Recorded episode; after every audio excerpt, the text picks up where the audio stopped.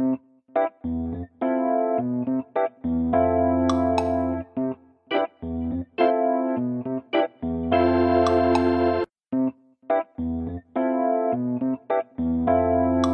欢迎大家来到有间聊天室，我是小寻，我是 Siki。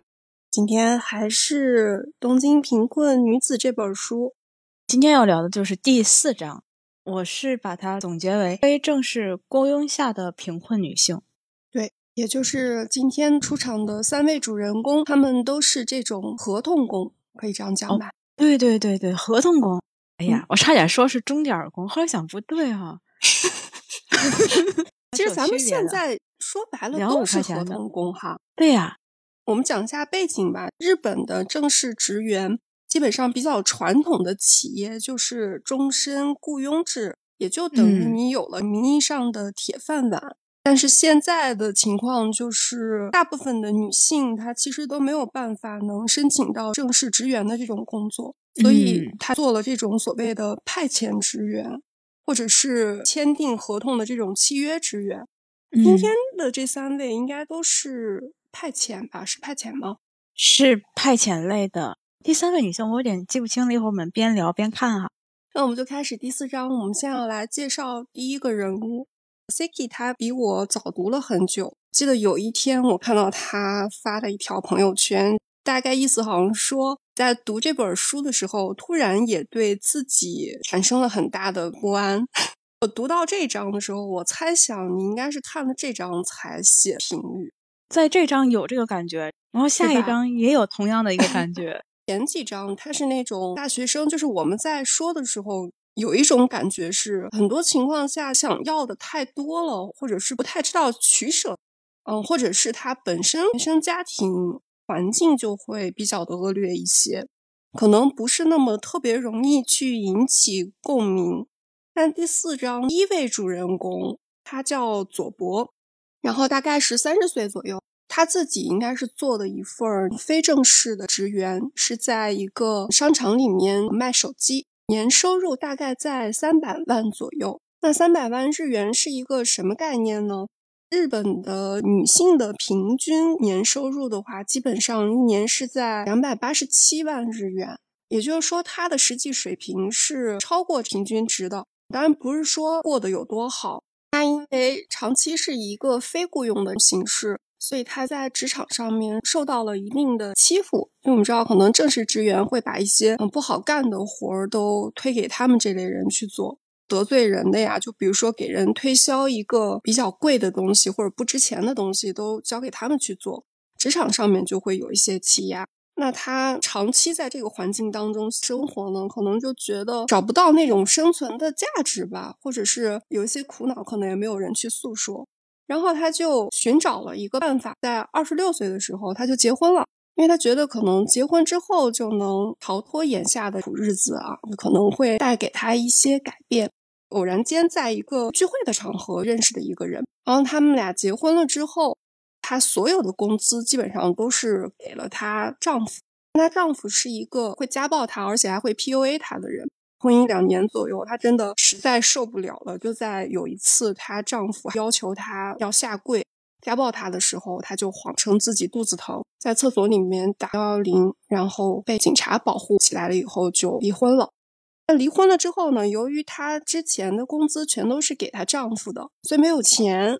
那没有钱，他也没有住的地方，所以他就管贷款公司借了五十万日元，搬到了一间公寓。那他现在住的这家公寓是每个月七点二万日元。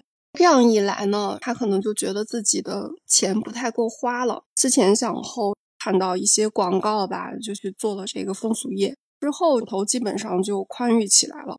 第一点是他收入三百万日元，虽然不是很多，就我觉得我身边可能也有一些在大城市刚开始大家去打拼，然后觉得手头比较拮据的人，我觉得大家不会一下就想到去做这种工作去缓解自己的窘迫。大部分的人他们都会想一些，比如说合租或者住在更便宜的房子里面，就从生活费这一块儿想办法。这个女生她就马上去找了这样的一份工作。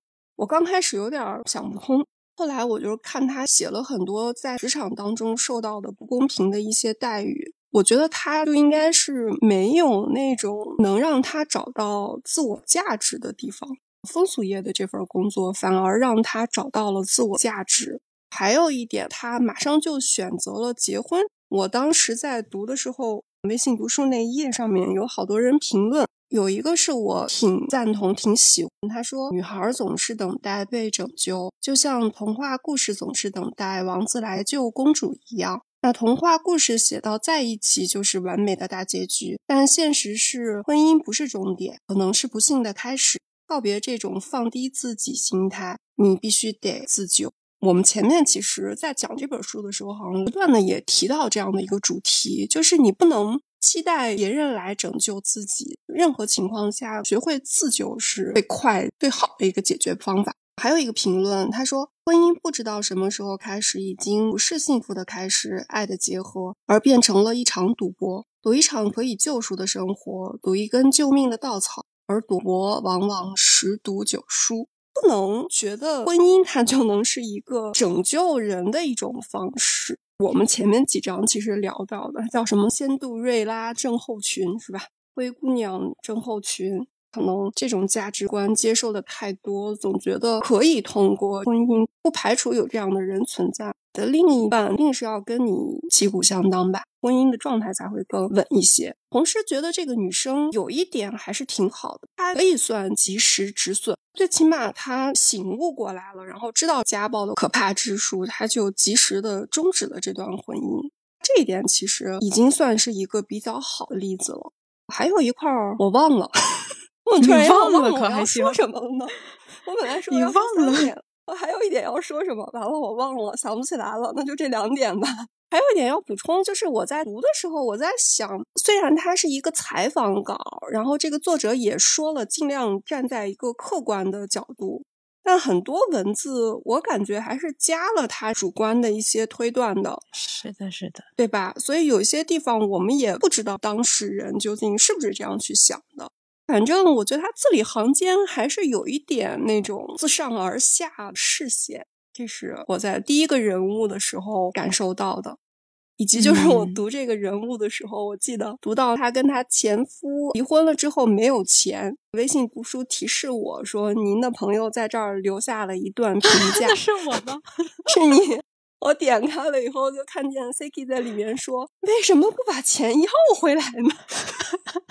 是的呀，我看这段的时候，我看有很多人都在这个地方有留下批注哈，大家就说：难道日本的法律不保护女性吗？为什么财产不能完全的平均分割啊？等等这些留言，我当时第一反应也是觉得，为什么不把钱要回来呢？作者他没有写。或者我想的是，会不会他其实也没有多少钱？就看他之前的那种情况对对对对，已经花的差不多了。对，以及要把这个钱要过来，他可能也不是张嘴就能要过来的。比如说，男的手里面他有八十万日元吧，然后我找法律机构帮我要回来了，或找律师这些，可能就要花个一半儿。那有些人是不是就打退堂鼓了？或者你看他前夫那个德行。而且他又是受家暴，我觉得他可能不太会想再跟他打交道了吧。嗯，这个地方可以稍微的给大家再多剧透一些。她的前夫是对她有这种精神以及身体上的暴力行为，已经给她造成了一定的精神压力了。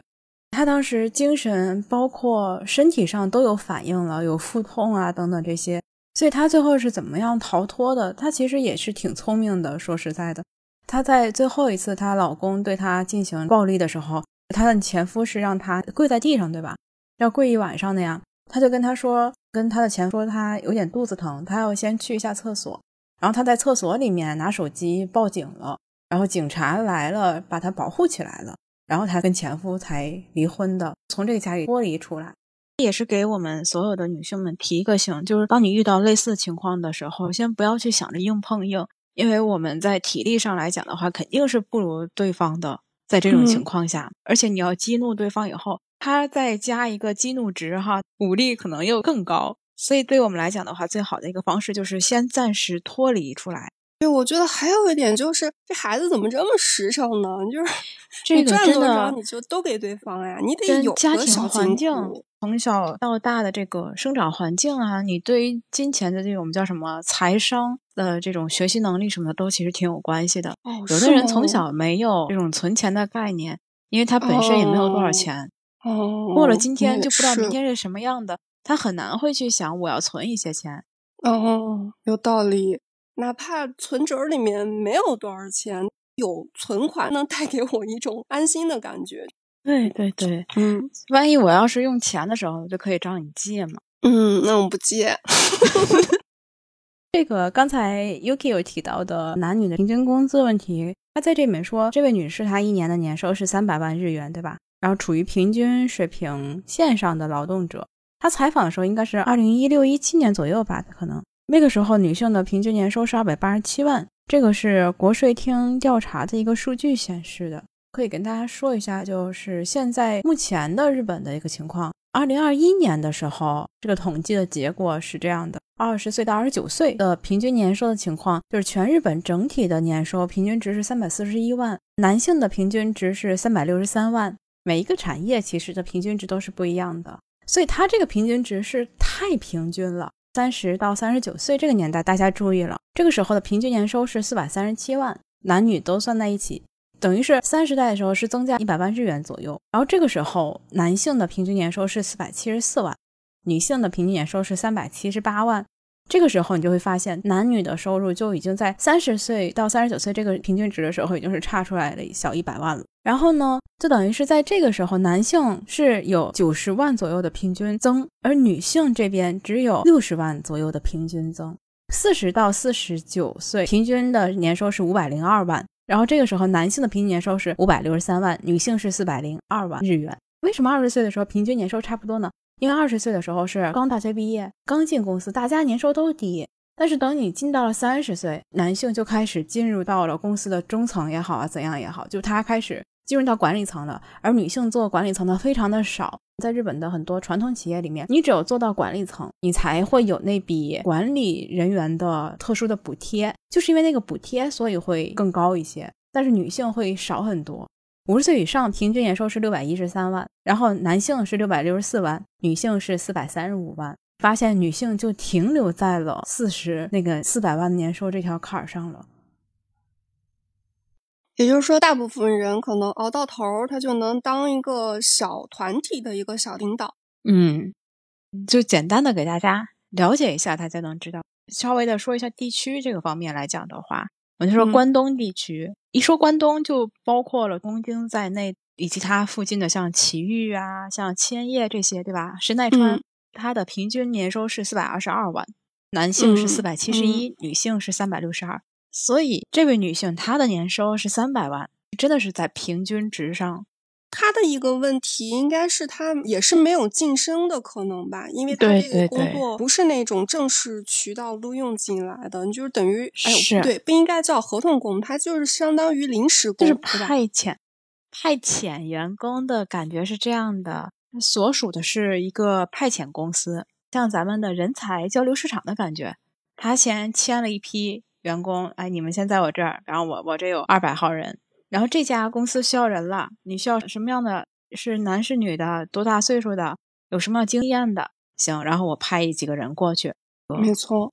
然后现在是出了一种正式社员派遣工，就是我跟这家派遣公司签了正式社员的合同。我属于这家派遣公司的正社员，研发行业会很多这种类型的，我需要一些研发人员，但是我自己公司没有，我就可以从这个派遣公司调一些人过来，然后帮我做一些研发。等我这个项目完了，然后这些人就可以回去了。会有那个晋升的渠道吗？因为他就是在派遣公司嘛。那就看这家派遣公司它有没有所谓的这种晋升渠道了。我所了解到的就是有一些研究方面的派遣员工，他也是有一些特殊的一些评级类的东西。但是他依旧是在这个派遣公司系统里，普通的派遣工他是这样的。比方说，像这位佐博女士，她是派到了某一个电器城去做这个销售员，她做了三年，然后第四年不跟他签了，那他就面临没有工作，派遣公司没有给他派下一家，那他就只能是等着。那么他等的期间，他就没有工资。哦，确实是会有这样的情况。但如果你是派遣公司的正社员，就不一样了。读到这儿，我就真的也会想一下，因为我觉得他跟很多人的情况都很像。对呢，是不是？你就不知道哪天你一步走错了，你就突然间。对啊，就是因为你读前面的就觉得哦，前面他是因为身上有了那个贷款，没办法了，就是大学生，他为了读大学，或者有些他可能就是有那个精神方面的病，没有办法去工作啊，那这种人他陷入了贫困。但你看这个女生，就是真的是很普通的，身边可能就能见到的那种妹子。对，好像我觉得这个作者在里面也特别强调了这一点，因为他其实借这一章在抨击国家的制度嘛，就说国家其实是为了压榨女性，所以形成了这样的一种情况。原著当中好像有一句说，在风俗业工作的八成左右的女性其实都是有工作的，就有可能她就是这种临时工，就是这种合同工，但由于没有办法维持她的生活，所以她只好去找风俗业。哎，我就觉得看到这一块儿就觉得特别的揪心。我就在想，怎么那么多人就走到这一步？嗯，当然，他肯定跟这个社会的一些问题有关啊。基本上读到第四章，你能看到很多女性她在描述的时候，就感觉好像自己走投无路，然后睁眼就总能看到这种小广告，然后她就去尝试了。这一点其实挺可怕的。嗯。咱们国家肯定是这个行业本身它就是起增值的，但我现在感觉投资吗？不是不是 投资，是那种借贷平台，就是哦网贷平台那个广告。我发现那种广告就会投在，比如说玩那种游戏，嗯，他会让你看一个广告，然后给你一些东西。广告的话术就是告诉你：第一，我们这儿额度够大，然后放贷速度快。利率低，他就会快，嗯，对他就会给你强调利率低，但是并不会告诉你真正你要需要什么手续或需要什么钱。嗯，我觉得这种洗脑很恐怖。就是你像我，基本上没有什么贷款，所以我其实对利率的高低不太有概念。有一天到那一步的，没准就突然弦儿没搭对，我就有可能真的陷进去了。这个书里面很多女性，她可能也就是这样的一种情况。是。这个情况确实要多多注意一下。其实说白了，广告就是能戳痛这一部分人的痛点，对吧？对，读这本书，我之前发过一个朋友圈嘛，我就说我预感会把每一期都做成一声叹息，就是真的不停的在叹气，就会觉得，哎呀，怎么会走到这一步呢？我们应该感谢这些孩子们，他就把自己的生活展示给大家去看，嗯。可能我们没有办法去解救别人，我们也不是什么救世主。但他写出来这些东西，如果能传播出去，让更多的人看到，可能他在类似的选择的时候，就能想起来这些警示吧。我觉得是是是。读一下我们 Siki 写的这句话，他写了啥？在评价的时候特别说到了，不要用结婚作为改变自己生活状态的手段。嗯，对。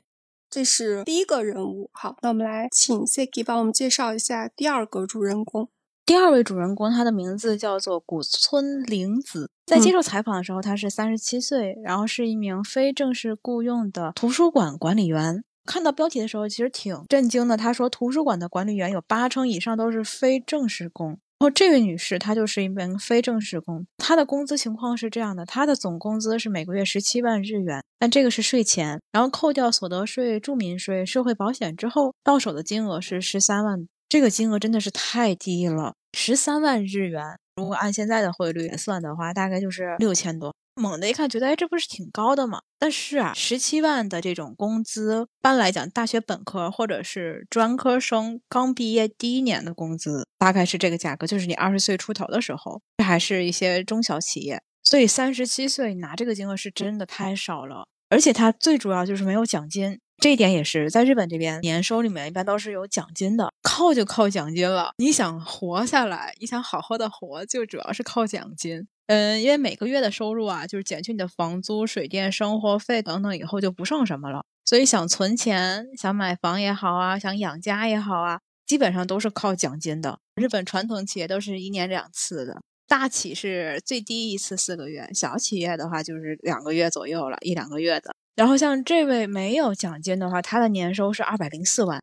按照我们刚刚给大家介绍过的日本平均年收的情况，大家可以感受一下它这个年收的水平是怎样的。刚才我们说了，三十岁左右女性的年收应该是三百七十八万，就是按现在来说啊。但是这位女性她只有二百多万，所以她的生活其实是非常低的。然后再把那些税金都划下去，到手是一百六十万年收。我就觉得她这个是不是可以申请一下减税了？都这位女性她的收入很低，而且她的工作是五年以前的合同制。书中说，就算非常努力的工作，也不会得到鼓励和实质性的反馈，而且到期就会失去工作。这本书里面在讲到图书管理员工作的时候。他有讲过，这位女士，她会考虑像如何让孩子们更好的来图书馆看书啊，等等，会做很多的宣传工作啊，社区性的工作。但即便是这样，她也是得不到上司的一些表扬啊，哪怕是口头的表扬都没有。这个时候就出现了一个词，叫做“官至穷忙族”。这个书上对它的解释是指地方自治体的政府机构或公共设施等。以临时职员、非常勤职员的形式雇佣的劳动者。另外，由于工资水平太低，而成了社会问题的看护工作者和保育员等，因其总体的薪金制度设计是由国家规定的，也算在官制穷忙族的范围之内。换句话说，就是日本的国家、日本的政府，它制定的制度导致了他们设计出来的又穷又忙的这么一族人，是吧？这位女性她面临的情况。五年之后，她这个合同一旦到期了，她就意味着她就没有工作了，对吧？那怎么办呢？她只能选择，要不然再重新找一个图书馆这样的地方，再重新的从第一年开始。可是这个时候她已经是三十七岁的这个年纪了，可能再找确实也不是说那么容易去找了。然后他怎么来解决这个问题？他自己想到就是我考个证吧，然后这个证前面加个定语，就是考个没用的证吧。当，这个没用的这三个字呢，是作者加上去的。就作者概括我加上去的，但他确实是没什么用的。他是想去考一个叫做学艺员资格证的，是想为了摆脱贫困选择去做学艺员。这一点让作者非常的吃惊。这恰恰是大多数老师认真的贫困者的行为模式。想要取得一些医疗行政啊，或者是看护类的资格，这些人也是同类的，就是他们会为了取得那些难易度比较低的资格开始学习。但是这个学习呢，又会花费一定的时间和费用，然后让他们的生活变得更窘迫。我查了一下，这个学艺员，它是指什么呢？是指在博物馆或者是美术馆的研究员或者是策展人，也指从事相关职业的其他的职业资格。这个学艺员的证书还是文部科学省认证的，所以它是一种国家从业资格，是文部科学省认证的。它是根据日本博物馆法规定，在博物馆、包括美术馆、天文馆、科学馆、动物园、水族馆、植物园，然后从事专门职位的工作所需要的一种资格证。然后我可以说啊，就这个资格证，你有的话，你就能从事这些工作；但是你没有的话，你也能干。然后这个证书的话，你如果是某一些大学，就是日本这边的很多这种国公立的大学，它本身是可以直接在学校里面读硕士就可以考的，考试难度也不是很高。就是他很想通过取得一些资格，然后来改变目前的这个就业困难，想摆脱目前的贫困。可是这个资格就是因为谁都可以考，而且又谁都可以考得过，所以就变成了那些培训课程的赚钱的工具了。它会让贫困的人更贫困。有的时候我会觉得日本有一些考试，不是说你直接报名考试你过了就行的，他还要你必须得接受多长时间的学习才能考。换句话说，你自己报不了名。你必须得去报一个课程，然后这个课程它的主办方给你报名。换句话说，你们就是一体的呗，对吧？你们俩合起来赚我这钱。我本身我自己买点书，我自己看一看，我也能考试的。那你非让我花个十几万、几万日元的去先上这个课，那我心里就有点不平衡。然后我们接着说回到这位古村女士她的这个情况，她就想通过考这样的一些证书来改变她目前的窘迫。而且她还有一个执念，就是她认为她的工作其实是一个非常有专业性质的一份工作，她有很高的一个自尊心吧。应该说他理想吧，咱们就说觉得他工作非常的崇高，然后专业度很高，是他自己认为的。嗯，是的，是的，是的。古村女士她好像还是没有正确的认识这种感受，或者是她有正确的认识，但是她不想承认。对。真的 又是一声叹息。某种程度上面，我挺赞同那个作者说的吧，就真的是你有点拎不清，全国这个行业它就是这样的一种现状，它就是没有那种晋升的可能，也没有成为正式职员的这种可能。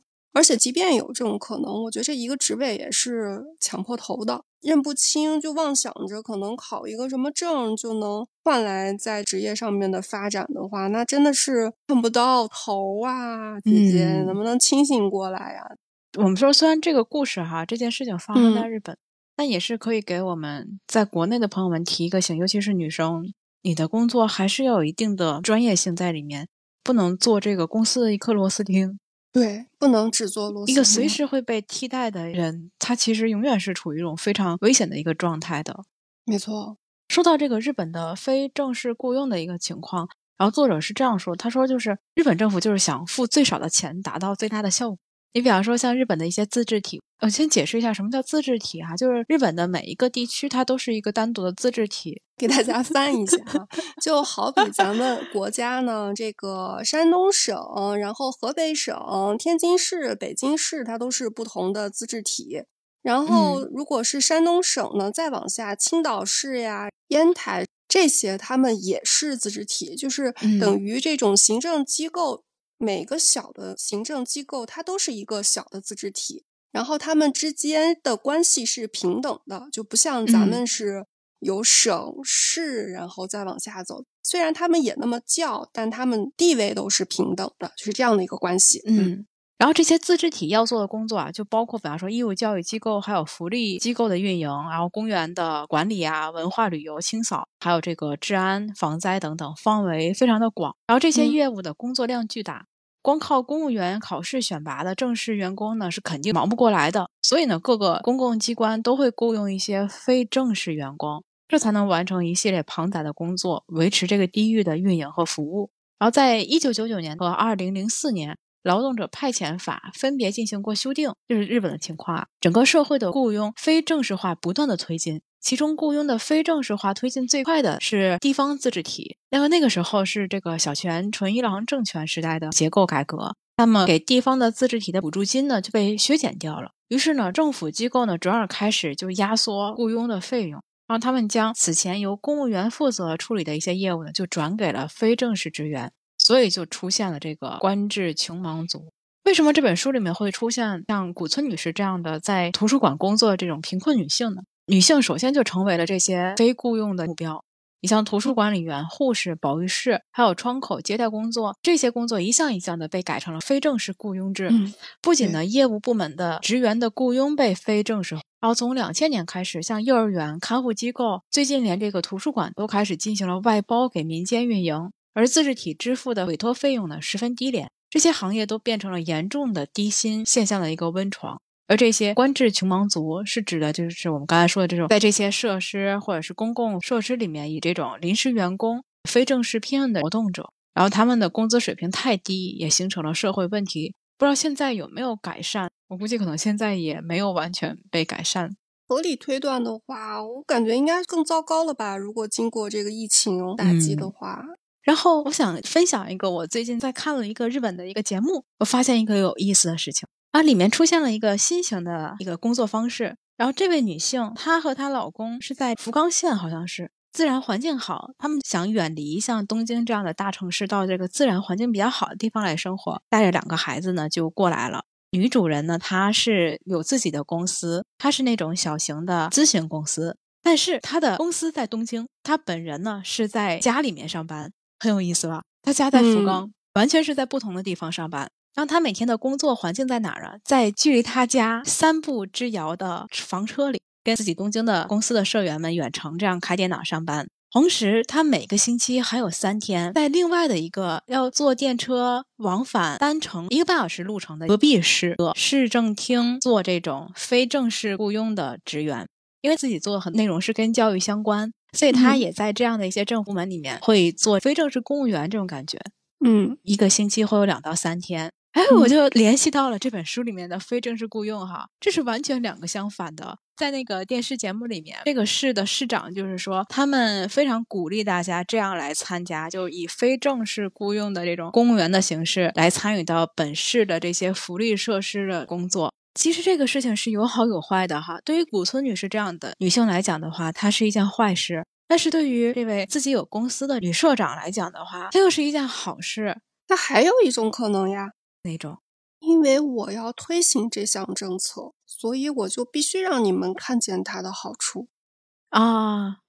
嗯，你从另外一个角度上面来说，在我来看，他都是一个公司的老板了，他还要靠这个挣钱。我是觉得其他人得惨到什么地步啊？哎，是是，他肯定不是靠这个挣钱，总不至于是要实现自己的人生价值才干这件事儿吧？我估计他可能真的是后者。实现人生价值吗？那求求你能不能别干？你把工作机会让给别人。对这种人是好的呀。但其实压榨的是女性的生存空间，这是最恐怖的一件事。那你后期的时候把这段剪了吧？为啥要剪了呀？感觉偏题了。哦，偏题了，没事儿，大家不就喜欢听唠嗑吗？最后一点就是古村女士她签署的这个雇佣合同，让她只能是有最低的这种生活费用的时候，这个标题叫做“有智能手机就不能算贫困了”嘛？大家对贫困的一个定义并不是完全一样的哈。那有的人就会觉得，你都已经有智能手机了，你这还能叫贫困吗？说日本对于这个相对贫困的定义是这样的，大家可以听一下，然后看这本书就可能更明白一些了。可以将家庭可支配的收入哈，按照家庭的人数均分后得出的金额不足全人口中中位数的一半。然后厚生劳动省通过国民生活基础调查所得出的年可支配收入的中位数是二百四十四万日元，只要是不足这个数值的一半。也就是说，在你每年的可支配收入啊不足一百二十二万日元的条件下生活的人，就符合相对贫困的条件。像古村女士，她不是到手十三万吗？然后她在房租减出去以后，她的每个月可支配的是八万日元。然后这样算的话，他每年的可支配是九十六万，所以他其实是这个贫困的。嗯，对。第二个人物，你还有什么要补充的吗？我没有了。第三个人物我们就简单介绍一下吧，因为我们俩都没有做特别详细的笔记。最后一个女性，她叫于野，现在是跟母亲住在一起，原因是他母亲差不多到应该是六十岁左右吧，忍受不了他父亲，跟他父亲离婚了。那他的一个家庭情况就是，父亲本来是做小买卖的，还不错，但是好像后来人做了连带保证人，家境就没落了。然后他自己其实上的那个学校也不是特别好。再加上他父亲家境没落了之后呢，就对母亲也是态度比较差。后来母亲实在受不了了，就跟他父亲离婚了。跟父亲离婚了以后，就彻底没有生活来源了，只能靠约女士的一些钱来生活。他自己在一家微型企业，就是虽然他是一个正社员，但他们那个公司只有五个人，工资其实也就跟非正式的差不多，而且也没什么奖金。又再加上自己的母亲是没有收入来源的，然后他母亲为了减轻家庭负担呢，就去做看护工作。他们好像也去申请过政府的补助，但最终没有成功。因为第三个咱们印象都不深，所以这个人物介绍我们就暂且到这儿了。